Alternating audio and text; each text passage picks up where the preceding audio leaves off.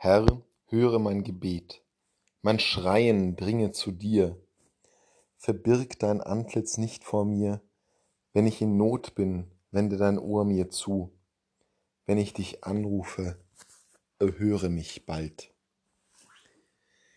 Der Psalm bringt uns in eine Situation, die wir mehr oder weniger alle schon erfahren haben. Mein Schreien dringe zu dir, verbirg dein Antlitz nicht vor mir. Die Verborgenheit Gottes ist etwas, das gerade Theologen der Neuzeit viel beschäftigt. Denn Gott ist weniger präsent in diesem Zeitalter als in jener Zeit, wo Glauben Selbstverständlichkeit war, wo jeder religiöse Rituale, religiöse Symbole und hoffentlich auch religiöses Tun in seinen Alltag eingebettet hat. Vom kleinen Stoßgebet über das Wegkreuz bis hin zur Selbstverständlichkeit, sich auf religiöse Texte und Schriftstellen zu beziehen.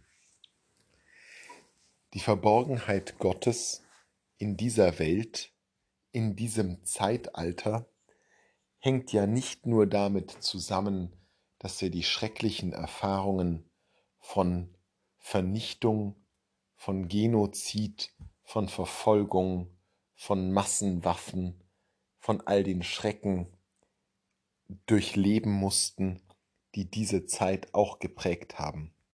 Die Verborgenheit Gottes ist nicht nur eine Frage der Theodizee, die Verborgenheit Gottes ist auch in dem Zusammenhang zu verstehen, dass wir Gott verbergen, dass er nicht mehr eine Selbstverständlichkeit in unserem Alltag ist.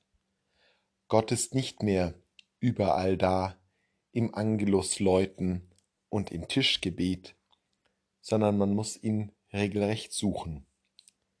Gott ist nicht nur verborgen, weil er sich selbst verbirgt, sondern auch, weil die Welt ihn verbirgt, weil jeder einzelne von uns immer wieder in Gefahr ist, ihn zu verbergen. Ja, Gott verbirgt sich auch selbst.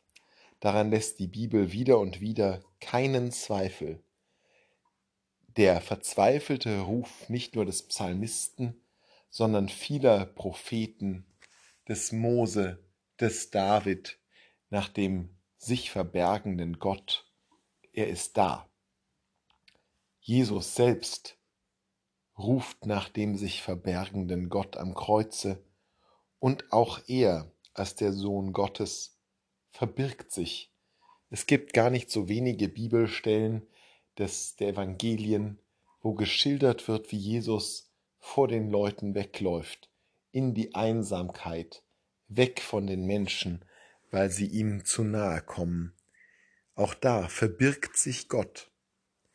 Es ist also durchaus so, dass Gott nicht immer auf uns zugeht, uns anspringt, sondern dass er sich auch verbirgt. Warum? Das ist eine Frage, die viele Gläubige umgetrieben hat und immer wieder umtreiben wird. Sie lässt sich nicht so leicht beantworten. Sehr viel leichter zu beantworten ist hingegen die Frage, warum wir Gott verbergen. Es ist die Angst vor dem Bekenntnis. Es ist die Angst, marginalisiert dazustehen, weil man zu diesem Glauben steht. Es ist die Furcht, sich zu exponieren, die Furcht, zu dem zu stehen, was eigentlich der Kern unseres Lebens sein sollte, die Gemeinschaft mit Gott. Gerade jetzt, wo wir all dessen gedenken, was wir Menschen Jesus angetan haben und immer wieder antun. Ja, auch wir verraten, verspotten, geißeln und kreuzigen ihn. Gerade in dieser Zeit sollten wir sehr viel mehr darüber nachdenken, wo wir Gott verbergen. Unser Schrei, Herr, verbirg nicht dein Angesicht, ist ernst zu nehmen, wichtig, wir dürfen ihn rufen, aber wir müssen uns auch selber prüfen, ob jetzt gerade Gott sich wirklich verbirgt oder ob wir ihn verbergen.